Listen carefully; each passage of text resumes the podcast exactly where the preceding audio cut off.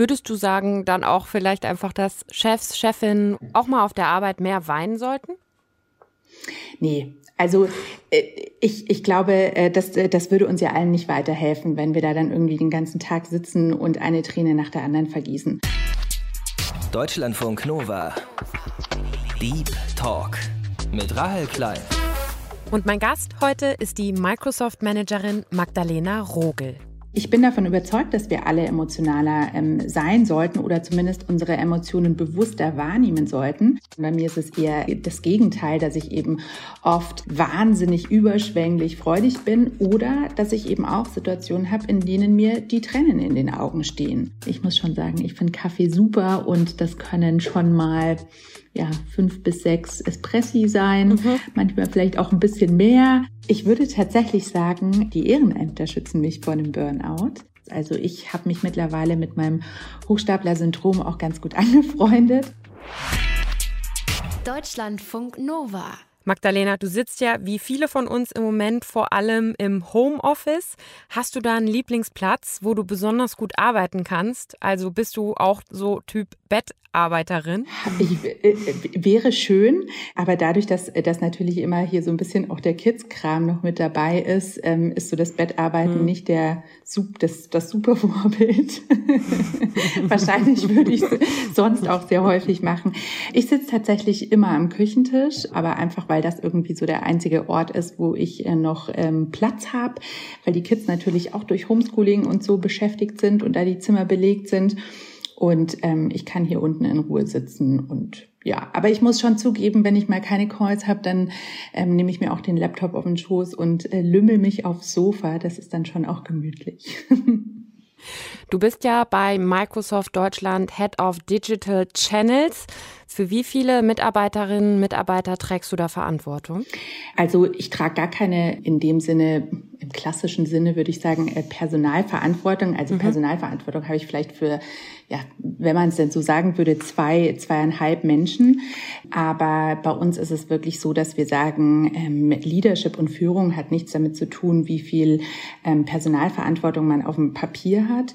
Und ich würde sagen, wir im Team tragen alle Verantwortung füreinander. Und das ist auch ehrlich gesagt das, ähm, worunter ich mir Führung auch vorstelle, worunter ich mir Verantwortung vorstelle, dass so sollte Teamwork funktionieren. Und ähm, ich bin super, super dankbar, dass wir ein Team haben, wo es nicht darum geht, wer ist denn auf welchem Hierarchielevel, sondern wo es wirklich darum geht, hey, wir sind ein Team und wie können wir uns gegenseitig am besten unterstützen? Wie können wir eben am besten Verantwortung übernehmen, egal ob das jetzt auf dem Papier auch so ist oder nicht. Magdalena Rogel ist 36 Jahre alt, lebt in München und arbeitet aktuell vor allem im Homeoffice als Head of Digital Channels bei Microsoft in Deutschland. Als Head of Digital Channels ist sie sowas wie die Pressesprecherin für die digitalen Kommunikationskanäle von Microsoft. Und wenn man sich Magdalenas Lebens- und Karriereweg mal anguckt, dann hätte man vor 15 Jahren nicht gedacht, dass sie mit Mitte 30 mal eine führende Position bei einem riesengroßen globalen Unternehmen haben würde. Sie hat nämlich mit 16 die Schule geschmissen, eine Ausbildung gemacht und erst in einem völlig anderen Bereich gearbeitet, und zwar als Kinderpflegerin. Da sprechen wir auch später noch mit ihr drüber. 2017 hat sie für ihren außergewöhnlichen Karriereweg den Digital Female Leader Award bekommen. Ein Jahr später ist sie unter die Top 25 der Frauen gewählt worden, die unsere Wirtschaft revolutionieren werden. Auf Twitter folgen Magdalena mehr als 22.000 Menschen. Sie ist im Netz ziemlich aktiv und setzt sich sehr offen für Themen wie Gleichberechtigung, Diversität und mehr Empathie ein. Und vor allem über diesen letzten Punkt sprechen wir gleich auch noch mit ihr. Du bezeichnest dich selber ja auch, glaube ich, als Emotional Evangelist, also in Deutsch, ich weiß gar nicht, wie man es übersetzen würde, Emotionspredigerin vielleicht. Kannst du mal erklären, was das genau bedeutet oder was das für dich als Selbstverständnis heißt? Mhm. Also diese, diesen Begriff gibt es tatsächlich in den USA. Ich würde es im Deutschen wahrscheinlich eher so ein bisschen als, als vielleicht Botschafterin übersetzen, mhm. aber das war auch nie was, was ich mir jetzt vorgenommen habe, so das werde ich jetzt oder das will ich sein, sondern es war vielmehr, dass ich schon, schon ganz früh in meinem Arbeitsleben gemerkt habe, dass ich einfach, und nicht nur in meinem Arbeitsleben logischerweise, aber dass ich ein sehr emotionaler Mensch bin mhm. und das eben auch in, in die Arbeit mitbringe. Und ich kann mich erinnern, so, ähm, dass, dass ich am Anfang sehr damit gehadert habe und meine Emotionen sehr stark versteckt habe oder unterdrückt habe. Und dann bin ich irgendwie auf Toilette gegangen, wenn ich gemerkt habe, oh, jetzt werde ich super traurig oder super wütend. Und ich, ich habe gemerkt, dass mir das wahnsinnig viel Energie nimmt. Und ich habe mich dann irgendwann auch mal sehr, sehr intensiv, auch ja so ein bisschen wissenschaftlich damit auseinandergesetzt, sehr, sehr viel darüber gelesen, ähm, sehr viel auch darüber geschrieben und habe einfach für mich auch das, glaube ich, dadurch, dass ich mich so intensiv damit beschäftigt habe, auch sehr reflektiert und für mich auch einfach wahrgenommen, hey, das ist keine Schwäche, sondern das ähm, kann eine totale Stärke sein. Und ja, finde es einfach wichtig, dass wir mehr Emotionalität ins Arbeitsleben bringen. Da ähm, sind andere Länder schon sehr viel weiter. Da wird eben auch viel dazu geforscht und die Forschungen zeigen, dass es einen ganz, ganz großen Einfluss auf den Arbeitserfolg hat, auch auf die Produktivität und ähm, vor allem natürlich auf die eigene Zufriedenheit mit der Arbeit. Und das versuche ich eben so ein bisschen auch in. In die teilweise graue deutsche Arbeitswelt reinzubringen. Hm. Du bist aber, ich glaube, so ein Schlüsselerlebnis war da ja auch so ein bisschen, dass du vor ein paar Jahren mal auf einer Konferenz in den USA warst. Ne? Und da ging es auch darum, dass man sich auch viel mit sich selber beschäftigt und wofür man auch steht, wofür man auch arbeitet. Und da hat, glaube ich, eine Kollegin zu dir gesagt, Lena, ich finde, du bist viel zu emotional und untergräbst damit deine Autorität. So, das mhm. ist ja mhm. schon irgendwie ein, ein, heftiger Satz, so, wenn das jemand ja. zu einem sagt. Was hat das in dir persönlich ausgelöst? Also war das für dich, wusstest du sofort, was sie meint? Oder wie hast du darüber gedacht, als sie das zu dir gesagt hat?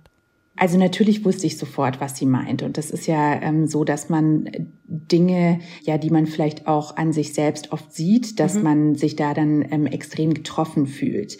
Weil ich wusste ja, dass ich sehr emotional bin und ja. ich habe das ja gespürt, dass ich oft eben so in Situationen einfach, ja, ganz anders reagiere als andere Menschen. Und deshalb hat mich das natürlich in dem Moment schon sehr getroffen und sehr zum Nachdenken gebracht, weil es ja eben eine Kollegin war, die sehr viel jünger war als ich und ähm, ganz am Anfang noch in, vom Berufsleben stand. Und ich so dachte so, hm, wenn da die Wahrnehmung ist, dass ich meine Autorität damit untergrabe, hm, schwierig. Und äh, das war so ja, ich glaube, ein bisschen mit der Anstoß, mhm. warum ich mich eben auch so intensiv damit beschäftigt habe und auseinandergesetzt habe. Und natürlich gibt es Situationen, das will ich überhaupt nicht bestreiten, in denen man mit einer vielleicht unkontrollierten Emotionalität die eigene Autorität untergraben kann. Ich denke da vor allem daran, wenn man irgendwie wirklich ausfallend wird und irgendwie laut oder ja losschreit oder so. Ich finde, solche Leute haben für mich sofort alles an Autorität verloren, ehrlich gesagt. Aber ich habe für mich einfach festgestellt, dass das ist bei mir nicht der Fall, sondern bei mir ist es eher das Gegenteil, dass ich eben oft wahnsinnig überschwänglich freudig bin oder dass ich eben auch Situationen habe, in denen mir die Tränen in den Augen stehen. Und ähm, das kann ganz banal ein Abschied sein. Ähm, morgen muss ich einen meiner Mitarbeiter verabschieden. Und da, wenn ich jetzt dran denke, äh, merke ich schon, äh, dass da die Emotionen hochkommen.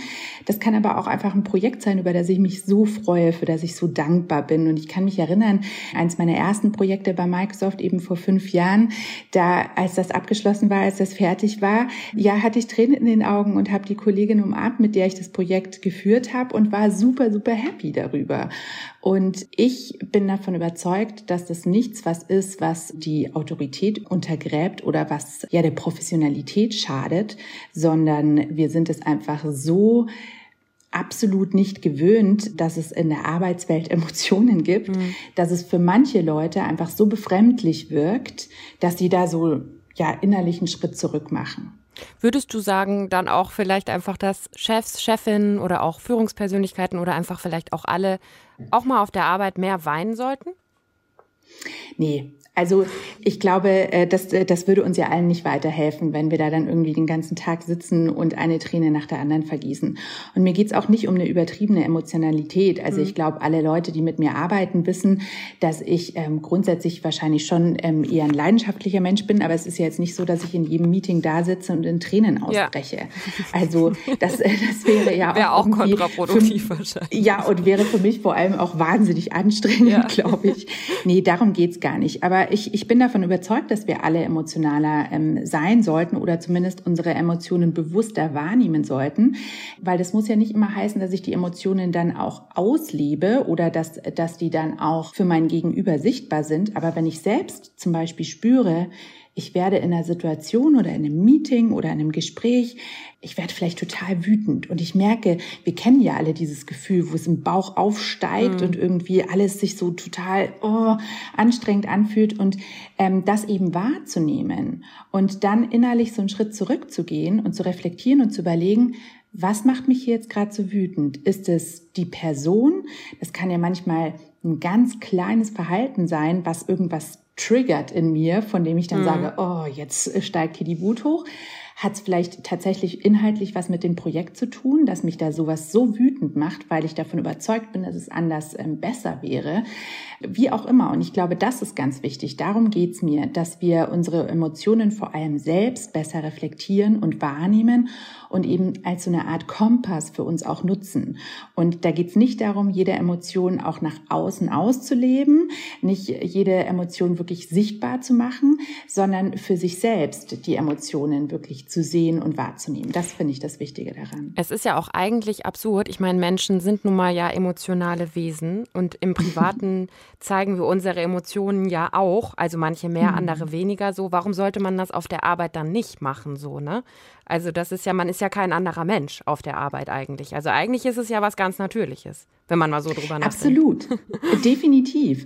Und ich finde es eben so spannend, weil es wirklich ähm, ganz, ganz spannende Studien auch dazu gibt, die genau das zeigen, dass das eben so wichtig ist, dass wir ähm, nicht zwei verschiedene Persönlichkeiten sind, dass wir nicht mhm. die Privatperson und die Arbeitsperson sind, sondern dass wir eben der Mensch sein können, der wir sind, weil eben sonst so viel Energie verloren geht darauf, um uns zu verstellen und eben uns anders zu verhalten, dass uns das eben am Ende an Produktivität fehlt. Und das ist ja finde ich total einleuchtend, total logisch und ist aber ganz, ganz schwierig oft umzustellen, weil man eben so lange und so früh ja auch schon darauf ähm, konstituiert wird, möglichst unemotional zu sein. Also das ist ja oft in der Schule schon und äh, geht dann natürlich in der Ausbildung oder im Studium weiter. Und das ist natürlich super schwierig, das wieder ja umzulernen. Ja, und dieses Emotionen zeigen, das wird oft einfach immer noch mit einer Art Schwäche assoziiert, glaube ich. Jedenfalls, wenn es negative Emotionen sind, wenn man sich traurig zeigt oder weint. Und das ist ja eigentlich totaler Quatsch, muss man sagen. Davon mal abgesehen glaube ich, dass es viele Menschen gibt, die diese Einstellung, die Magdalena Rugel zu ihrem Arbeitsleben hat, ziemlich anders sehen dürften und ihren Beruf strikt von ihrem Privatleben trennen und dadurch auf der Arbeit auch ganz anders auftreten als privat. Jedenfalls habe ich das von Bekannten oder Freundinnen, Freunden auch genauso gehört. Und wahrscheinlich kommt es sehr darauf an, was man arbeitet, wie das Arbeitsumfeld ist und was man auch selber für ein Typ ist. Ich persönlich sehe das ähnlich wie Magdalena. Ich finde es überhaupt nicht unprofessionell, wenn man auf der Arbeit Emotionen zeigt und einfach menschlich ist. Ja, und sich dadurch natürlich auch nicht verstellt. Du bist jetzt Mitte 30, arbeitest bei Microsoft. Wenn man mal gute zehn Jahre zurückgeht, da sah dein Leben noch ziemlich anders aus. Da warst du ähm, Mutter von zwei Kindern, alleinerziehend und hast einen kompletten beruflichen Neuanfang gemacht. Wie mhm. kam es dazu, dass du noch mal ganz neu quasi angefangen hast? Also im Prinzip war das ja eine private Lebenskrise. Das äh, ja passiert wahrscheinlich jeden Tag äh, zigmal ähm, in Deutschland oder auf der Welt. Ich war eben zu dem Zeitpunkt Kinderpflegerin. Das war immer mein absoluter Traumberuf und habe in dem Beruf auch gearbeitet. Ich war sehr jung eben Mama, wie du sagst. Ich hatte zwei Kinder zu dem Zeitpunkt und ich war aber eben auch mit dem Vater äh, der Kinder. Wir sind sehr, sehr jung zusammengekommen. Ich war 19, als, es, ähm, als ich das erste Mal schwanger war. Und ja, wir haben uns getrennt. Er, er hat einfach für sich festgestellt, dass das nicht das Leben ist, was er sich vorgestellt hat. Und ähm, in dem Moment war das für mich mich natürlich unglaublich heftig, weil es mir absolut wirklich den Boden unter den Füßen weggezogen hat und nicht nur auf der emotionalen Ebene, auf der Partnerschaftsebene, sondern tatsächlich für mich auch existenziell, weil wenn mhm. man sich so sein Leben gemeinsam ja aufgebaut hat und irgendwie eine Familie hat und ich habe meinen Job und irgendwie alles ist so und plötzlich war, hatte, hatte ich das Gefühl, alles ist jetzt ja vom Tisch und ähm, alles wird in Frage gestellt. Und das war extrem schwierig für mich, weil ich mich eben auch persönlich sehr stark darüber ähm, definiert habe, was ich arbeite. Mhm. Ich habe als Kind schon gesagt, ich möchte im Kindergarten arbeiten. Also für mich gab es gar keine andere Vorstellung. Das war ein ganz ähm, starker Teil meiner Persönlichkeit und eben auch jung Mama zu sein und alle diese Sachen. Und ähm, plötzlich musste ich mich selbst wirklich auch als Person in Frage stellen. Und das war ein unglaublich schwieriger Schritt, aber rückblickend gesehen ein ganz, ganz wichtiger Schritt für mich und eine ganz, ja, eine ganz spannende Entwicklung, die sich daraus dann auch ergeben hat, weil eben so ein bisschen eins zum anderen kam. Und es war nie so, dass ich irgendwann den Zeitpunkt hatte, wo ich gesagt hatte, so, jetzt wage ich einen Quereinstieg, jetzt mache ich einen Neuanfang, sondern es war wirklich eher immer so ein bisschen der Pragmatismus, so okay, ich bin alleinerziehend, wie kriege ich das jetzt hin? Wie äh, gucke ich, dass ich irgendwie die Miete verdiene? Wie ähm, kriege ich die Kids versorgt? Wie sieht das alles aus? Dann muss man dazu sagen, dass ich ein, glaube, ja ein sehr sturer Mensch bin mhm. und ich eben einfach gesagt habe, okay, ich möchte nicht auf das Geld von meinem Ex-Mann angewiesen sein, ich möchte auch nicht auf das Geld vom Staat angewiesen sein und dadurch kam dann so ein bisschen die logische Schlussfolgerung, ich muss mich jobmäßig umorientieren mhm. einfach mhm. und ich wollte es auch, weil wenn man den ganzen Tag alleine für seine beiden Kinder zuständig ist oder hauptsächlich alleine und dann noch den ganzen Tag beruflich mit Kindern zu tun hat, also meine Liebe zu Kindern ist echt groß, aber ich habe gemerkt, irgendwo war es dann auch ein bisschen ähm, ausgeschöpft. Und ja, so hat sich so ein bisschen eins zum anderen ergeben. Ich habe auch tatsächlich das nicht bewusst erstmal gewählt, in welchen Bereich ich gehe, sondern bei Focus Online ähm, habe ich eben davor schon öfters abends ähm, so von zu Hause aus Kommentare moderiert. Mhm. Das war ja noch die Zeit vor Social Media. Jetzt hört sich's an, als bin ich unendlich alt, aber so war das. Und genau, habe da wirklich klassisch Kommentare aus den Foren moderiert probiert und dann kam irgendwie eins zum anderen. Und ähm, ich habe noch ein Online-Studium hinterhergeschoben und irgendwann war ich eben in der Online-Kommunikation unterwegs. Und das macht mir wahnsinnig Spaß. Das ist mhm. ein super, super spannender Bereich. Und äh, ja, ist gut so, wie es ist. Wie war das dann für dich, als du dann irgendwann bei Microsoft zum Vorstellungsgespräch warst? Ein paar Jahre vorher hast du als Kinderpflegerin gearbeitet in einem völlig anderen Bereich. Du hast schon gesagt, du hast kein Abi gemacht, du hast die Schule mit 16 abgebrochen und dann sitzt du da bei Microsoft Deutschland. Hast du dich da auch selber irgendwie gefragt, okay, eigentlich bin ich gerade im falschen Film? Oder war das dann so die logische Schlussfolgerung daraus, dass du dir das halt langsam dann auch erarbeitet hast? Ähm, ich glaube sowohl als auch und das ist heute noch so. Also ich habe ich hab Tage, an denen ich mir denke, so hey, ich bin jetzt nicht von einem Tag auf den anderen, sondern das war ja auch eine Entwicklung, die stattgefunden hab, ich, hat. Ich habe ein Online-Studium gemacht, ich habe mich äh, weitergebildet, ich habe viel, viel gelernt und auch viel investiert. Aber natürlich habe ich auch heute immer noch Situationen, wo ich da sitze und mir denke, was zur Hölle mache ich hier überhaupt?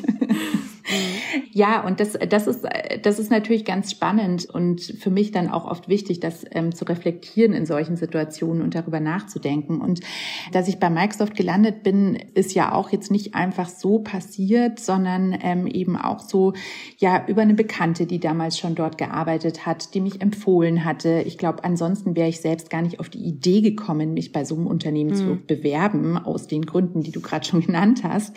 Also das wäre für mich gar nicht irgendwie eine Option gewesen.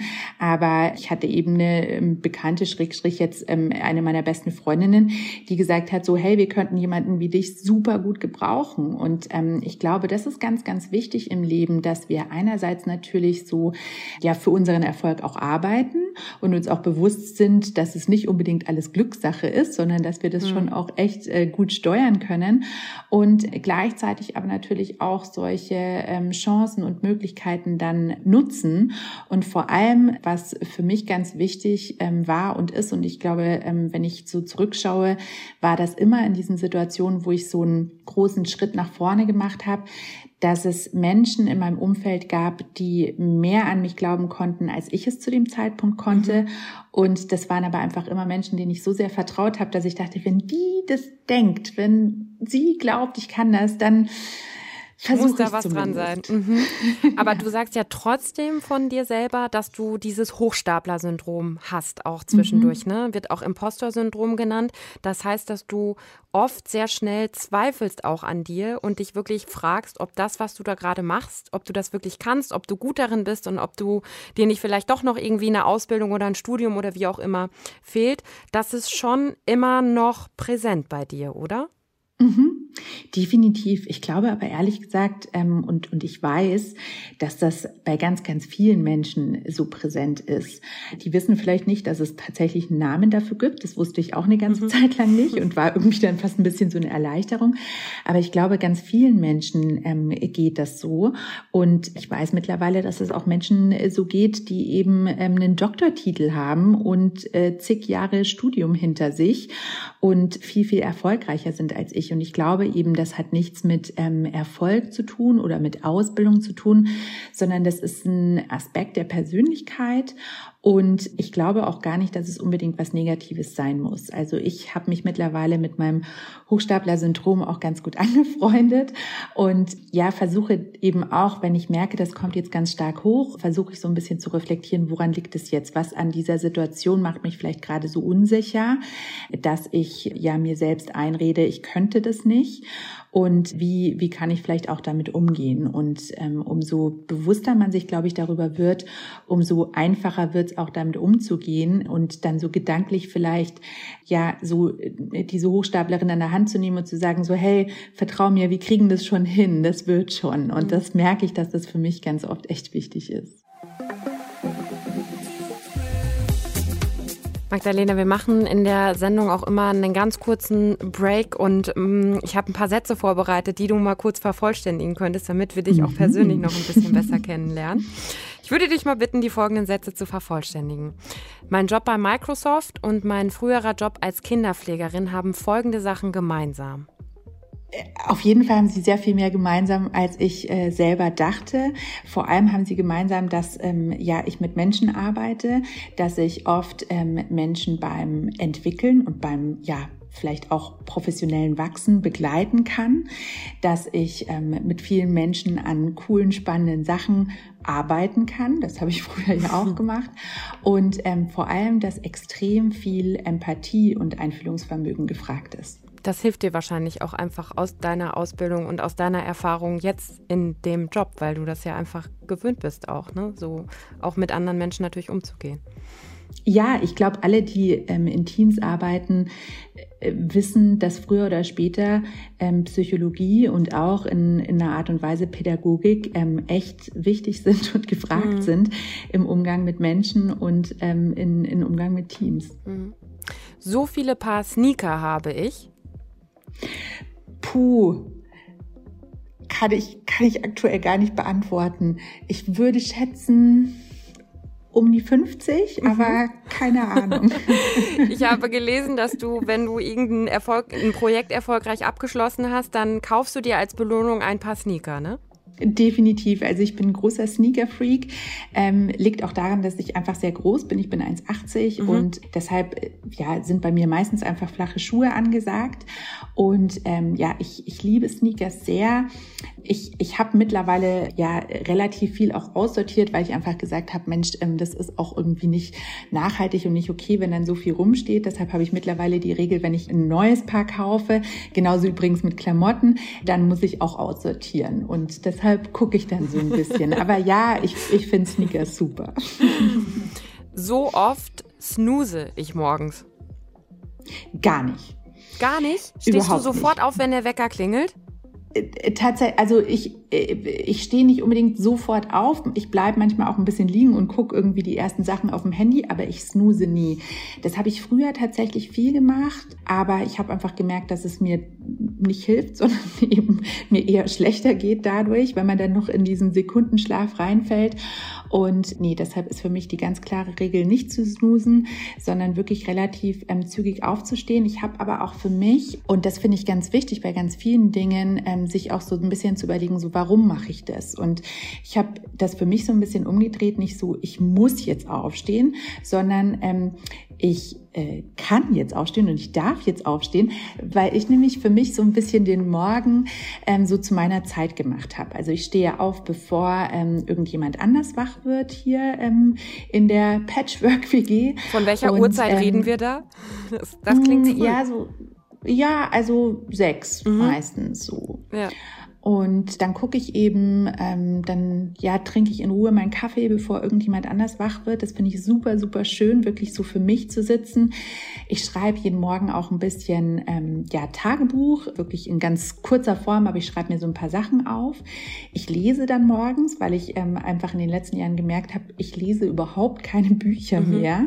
Und das fand ich so schade. Und deshalb ähm, nehme ich mir jetzt morgens eben die Zeit, dass ich irgendwie zumindest eine Viertelstunde lese und ähm, ich mache ein bisschen Yoga. Ich bin definitiv einer der unsportlichsten Menschen der Welt. Aber ich habe für mich gemerkt, dass mir ähm, so ein bisschen ähm, Dehnen und Strecken und Atmen und Wachwerden einfach auch hilft.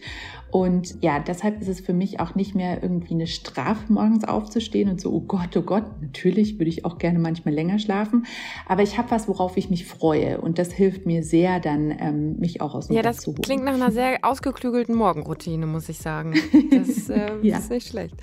So viel Kaffee trinke ich am Tag. Äh, zu viel, definitiv.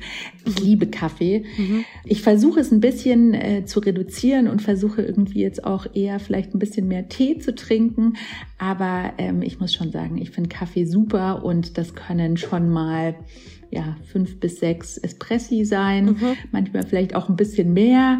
Ähm, aber es war im Büro tatsächlich schlimmer, weil da der Kaffee noch besser geschmeckt hat und ähm, das auch immer so einen Socializing-Charakter hatte. Und ich glaube, das war ein großer Effekt bei mir, dass es eben eigentlich nicht nur um den Kaffee ging, sondern dass es darum ging, hey, mal aufzustehen, ähm, runterzugehen, an die Kaffeebar zu gehen, da vielleicht ein, zwei Leute zu quatschen. Und das ist jetzt hier im Homeoffice ja leider nicht so. Da treffe ich selten jemanden in der Küche. Ich glaube, das vermissen vermissen ganz viele von uns gerade, egal wie gut oder schlecht eine Kantine ist irgendwo, aber einfach ja. dahin zu gehen und sich mal einen Kaffee zu holen oder was zu essen und Leute zu treffen und kurz mal mit denen zu reden, ne? das fehlt halt Absolut. einfach seit äh, langer Zeit voll.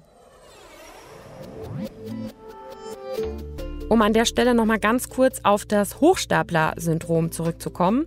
Das ist, wie Magdalena Rogel auch schon angedeutet hat, keine Störung oder eine Krankheit, sondern eben eher ein Persönlichkeitsmerkmal. Man kann da einfach eine Veranlagung für haben. Das kann mit Erwartungen an sich selbst, mit familiären Strukturen in der Kindheit oder mit bestimmten umweltbedingten Einflüssen zusammenhängen. Und wer das hat, der hat eben oft Angst, überschätzt zu werden oder führt den eigenen beruflichen Erfolg auf die äußeren Umstände zurück.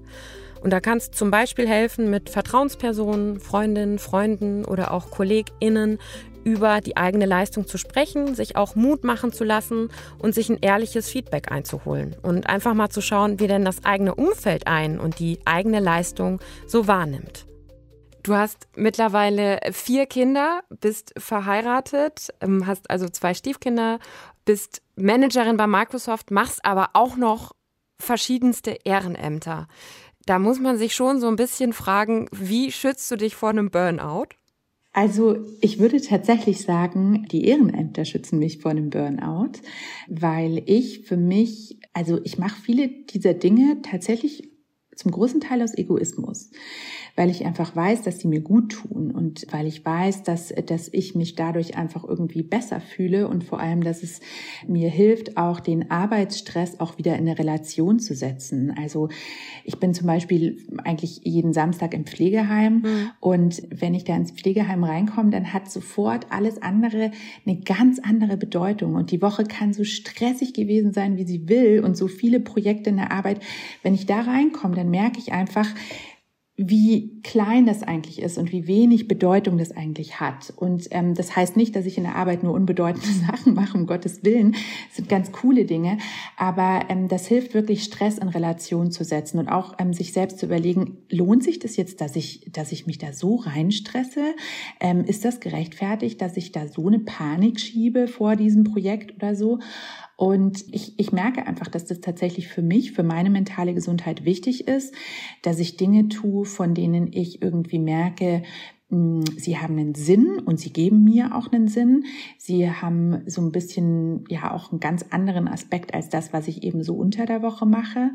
Und ja, viele Dinge, die sich aber auch so ein bisschen miteinander verbinden. Also beispielsweise arbeite ich bei ähm, German Dream auch als Wertebotschafterin. German Dream ist so eine, ich würde sagen, so eine Bildungsinitiative, die stark an Schulen gehen und darüber sprechen.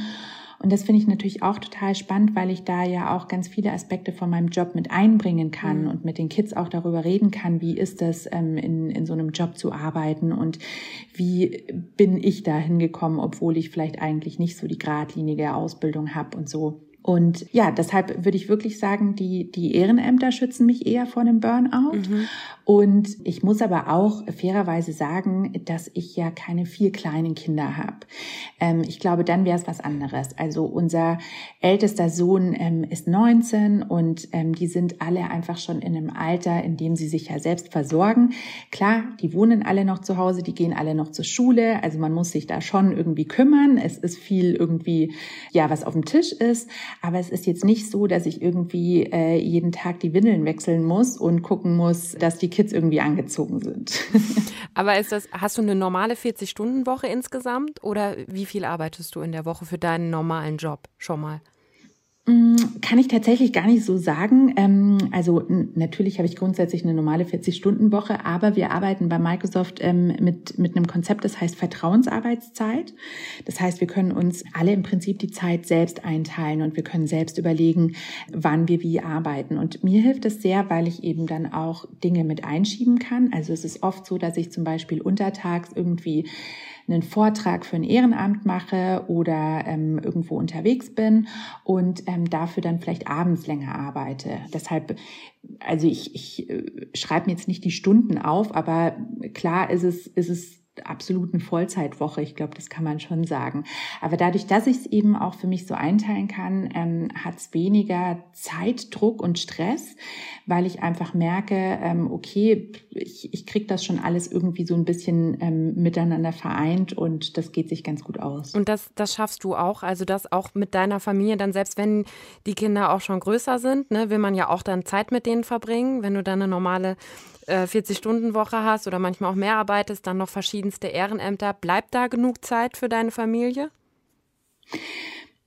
Ich glaube, das kommt jetzt drauf an, wen du fragen würdest. Also mein Mann sagt nein.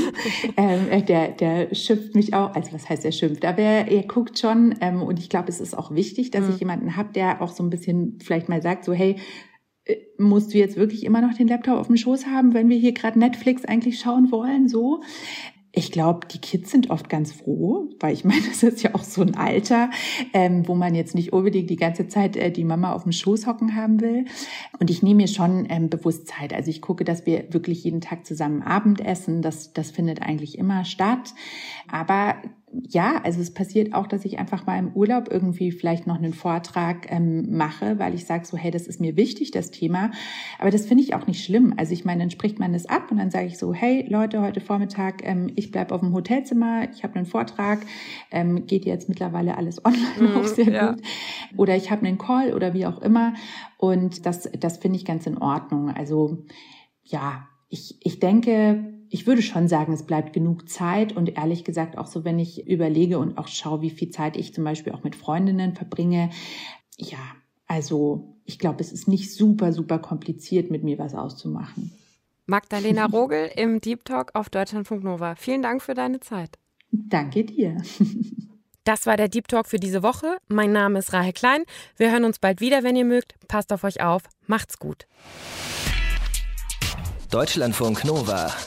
Deep Talk. Jeden Mittwoch um 20 Uhr. Mehr auf deutschlandfunknova.de.